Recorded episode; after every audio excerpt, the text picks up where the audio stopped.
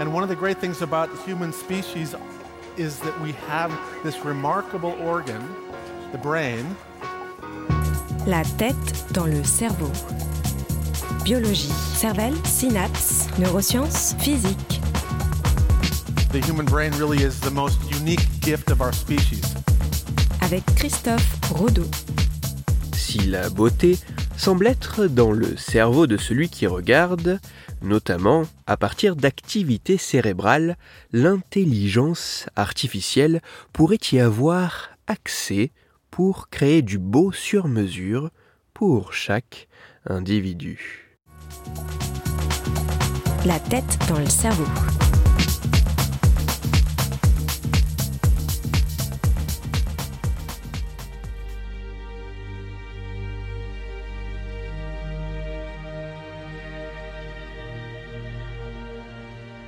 Qu'est-ce qui est beau?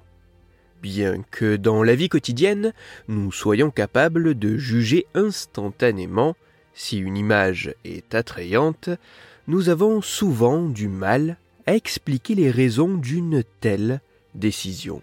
Cette difficulté s'explique tout d'abord par le fait que ce qui est jugé comme attrayant varie considérablement d'une personne à l'autre, mais aussi parce que décrire ce que l'on trouve esthétiquement plaisant nécessite de prendre conscience d'un grand nombre d'éléments que nous traitons habituellement de manière implicite. Ainsi, l'attrait, la beauté, nous apparaît davantage comme une caractéristique subjective et personnelle plutôt qu'un élément visuel objectif. Autrement dit, la beauté est dans l'œil de celui qui regarde, ou plus précisément, dans son cerveau.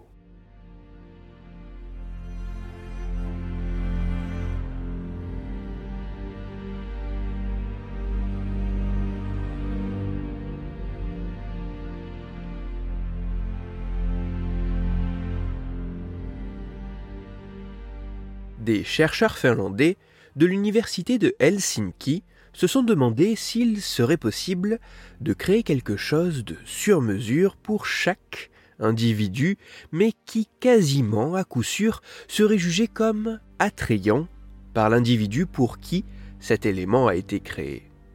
Afin de tenter de réaliser cela, les scientifiques ont fait passer une expérience en trois temps à 30 participants. Dans la première partie de l'expérience, les chercheurs ont demandé aux volontaires de regarder à de nombreuses reprises 240 images de visage créées pour être beaux par une intelligence artificielle à partir de centaines de milliers de photographies de célébrités.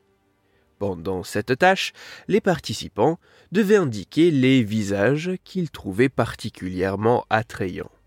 En même temps que les différentes images étaient présentées aux participants, les chercheurs mesuraient l'activité cérébrale des volontaires grâce à des électrodes placées sur le cuir chevelu.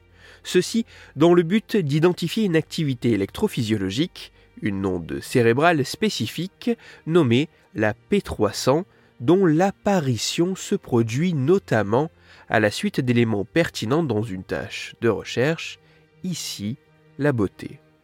Puis, dans la deuxième partie de l'expérience, pour chaque volontaire, les scientifiques ont réutilisé l'intelligence artificielle qui avait créé les visages pour la première partie de l'expérience, mais en l'entraînant à créer des images de visages pour chaque participant.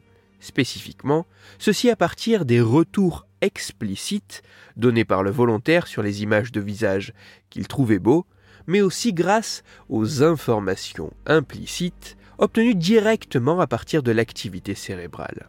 En interprétant les données cérébrales croisées avec les réponses d'attrait données par le volontaire, le programme a ainsi créé des images de visage sur mesure pour chaque participant afin qu'ils soient spécifiquement beaux pour eux personnellement. Et enfin, deux mois après le début de l'expérience, la dernière partie de l'étude a pu avoir lieu.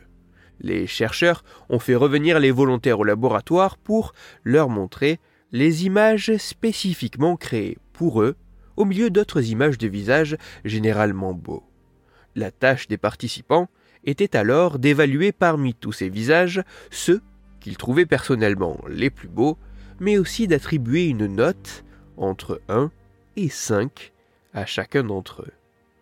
Les résultats sont assez fascinants.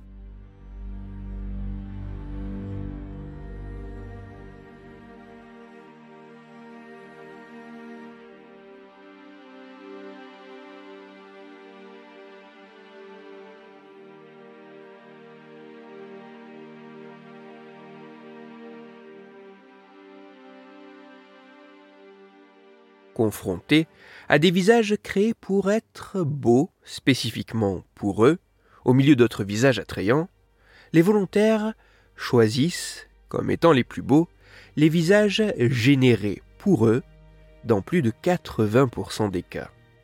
Sur une échelle de 1 à 5, ces visages spécifiques sont en moyenne notés à 4,51 sur 5 alors que les autres visages dépassent à peine les 2,5.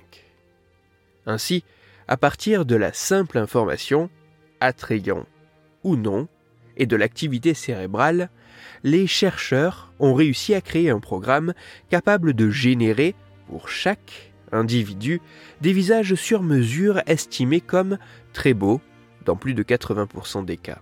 Ceci sans avoir eu besoin de demander explicitement aux participants ce qu'ils trouvaient de particulièrement beau dans un visage.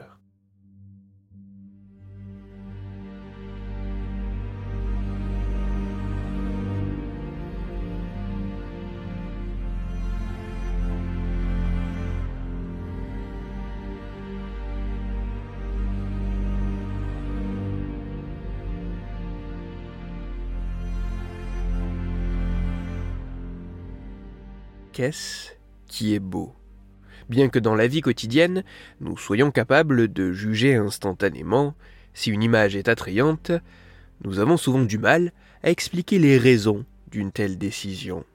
Mais en utilisant les réponses cérébrales liées aux préférences esthétiques, des scientifiques ont réussi à créer un programme générant des images du visage uniques correspondant aux critères de beauté personnelle d'individus sans avoir besoin de plus d'informations.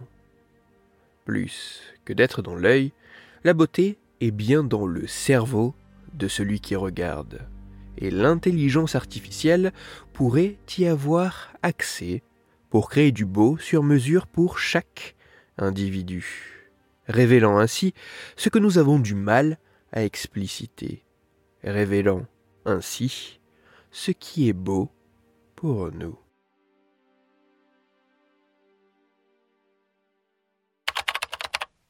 Toutes les références scientifiques m'ayant servi à écrire cette chronique se trouveront sur mon site Cerveau en argot. Vous y retrouverez notamment l'article scientifique dont j'ai parlé afin d'en découvrir toute la complexité et la richesse.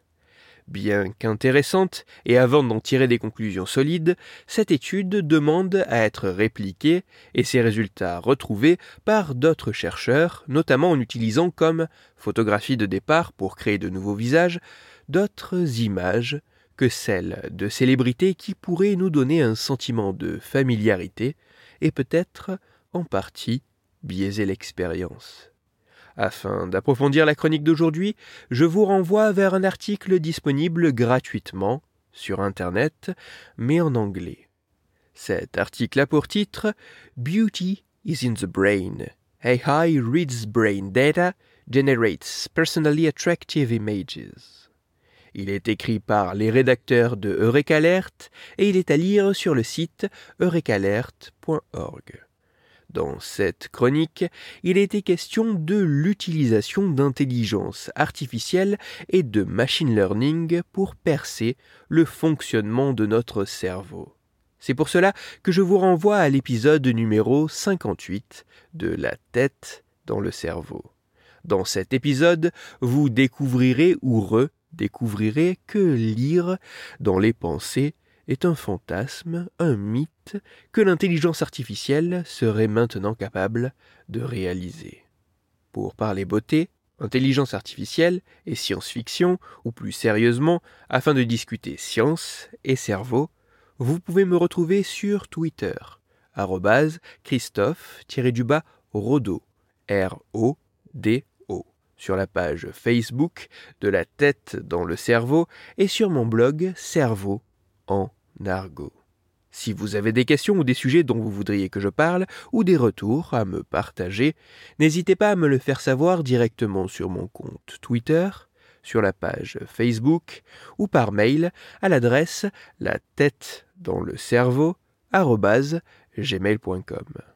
Toutes mes chroniques, y compris celles-ci, sont disponibles en réécoute sur mon podcast La tête dans le cerveau, à retrouver sur toutes les plateformes de podcast, dont SoundCloud, Deezer, Spotify, Google Podcast, iTunes, Apple Podcast, mais aussi sur YouTube.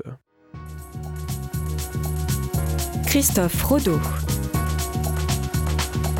La tête dans le cerveau.